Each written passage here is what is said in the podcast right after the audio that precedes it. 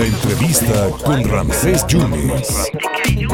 Siempre es un honor cerrar el mes con alguien que sabe de términos constitucionalistas y también de la vida misma, el doctor Fidel Ordóñez. Doctor, dos puntos, uno rapidísimo. Eh, platícale al público, ¿cómo ves? Ocho meses después ya publicaron en la Gaceta Oficial del Estado que el delito de ultrajes a la autoridad ha sido derogado. Ocho meses después, ¿qué opinión te merece esto, doctor? ¿Cómo estás?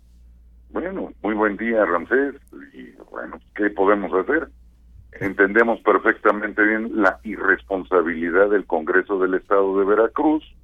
Bueno, pasan ocho meses como si nada hubiera sucedido, pero de una u otra manera, pues entendemos que es algo de irresponsable, no en el cumplimiento y acatamiento de una resolución judicial federal y que bueno, pues no les interesa estar así tan activos trabajando como deben de trabajar. Soslayan lo que deben de soslayar y bueno, pues adelante. Si ellos están muy contentos, pues Dios los bendiga. No queda de otra más que esperar a que termine este periodo legislativo. Entonces, ¿esto no quiere decir que ya la gente que está purgando este delito pueda salir el día de hoy, el día de mañana, doctor? muchas personas han salido de la cárcel ya desde desde los momentos en que quedó debidamente determinado por la Suprema, se presentó un incidente en muchos de los casos, un incidente de, de sobreseimiento por la cuestión legal, se hizo valer la tesis de jurisprudencia y mucha gente salió. Lo que sucede es que hay algunos que no solamente están por ultrajes, están por diferentes delitos y entonces al retirarles solamente ultrajes, pues quedan con otros delitos como podrían ser, no sé, lesiones a, las autoridades o, o tráfico de vehículos, una cosa así. Pero finalmente, finalmente, mucha gente ya adquirió su libertad. Lo ilógico, lo ilegal, lo que es estimable como irresponsabilidad es que el Congreso no lo haya publicado de inmediato. Bueno, pues ahí está ocho meses después. Doctor, no sé si sea algo mediático, algo que, ha estado pasando con los programas de la gobernadora Laida Sansores. Se mandó ahí unos textos del de, senador Monreal, dicen que son falsos, y él, pues dice, eh, ha denunciado ya ante la Fiscalía General de la República a la gobernadora, que tiene fuero, porque es gobernadora de Campeche, de intervención de comunicaciones privadas y de peculado. ¿Esto va en serio? ¿Qué repercusiones puede tener? ¿Sí se puede llevar a cabo esta denuncia? ¿Cómo está esto, doctor?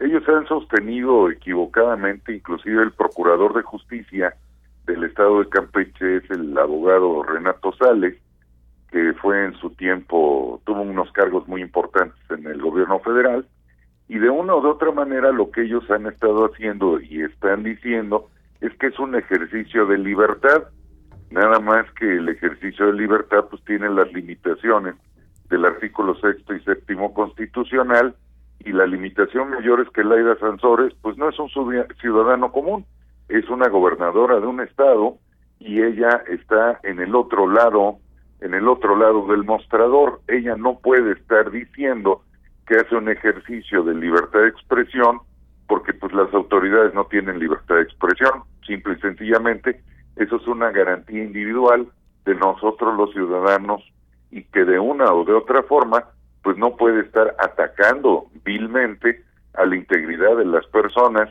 pensando que no va a haber responsabilidad. Y en este momento, pues sí, presentó su denuncia penal eh, Ricardo Monreal y es correcto y es procedente de esa denuncia. Obviamente, pues la gobernadora tiene fuero, pero alguien tiene que hacerle entender que no puede estar haciendo este circo mediático que pues en nada abona al desarrollo político del país, pero que sí lo divide lo suficiente. Pero podría haber alguna repercusión, esto podría eh, sancionarse a la gobernadora?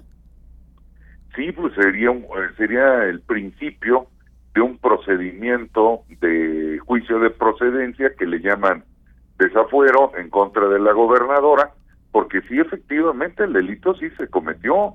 Ahí no hay manera de que lo pueda evitar ella y con su abogado Renato Sales, reitero, no es esa la justificación, están caminando sobre el filo de la navaja y de una u otra manera pues hay responsabilidad.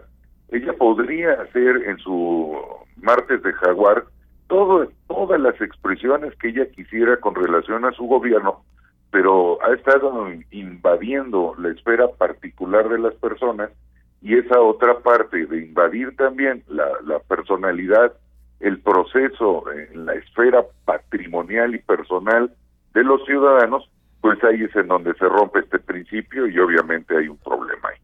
Perfecto, creo que eh, por ahí le están saliendo 83 terrenos, en fin, ya gente muy cercana a Monreal, como es Alejandro Rojas Díaz Durán, está difundiendo esta, esta situación. Pues entonces nos eh, esperemos cuál es el resultado, ¿no, doctor? El resultado se verá en tres, cuatro meses, dependiendo del trabajo de la Fiscalía General de la República en este tema, y no se nos olvide que el desafuero de los gobernadores es competencia del Senado de la República, no de la Cámara de Diputados. Perfectamente, pero no tiene nada que ver los congresos locales, doctor. Absolutamente no, porque en este ámbito, en términos del 116 constitucional, y ahí sí parezco abogado muy técnico, sí le queda al Senado de la República en caso de delitos graves cometidos por los gobernadores. Doctor, como siempre, eh, consultarte es, aprender. Te mando un abrazo y muchas gracias por tu generosidad, ¿eh? Un fuerte abrazo para ti y a todos los radioescuchas. Que estén muy bien. Muchas gracias al doctor Fidel Ordóñez, vaya que se le sabe.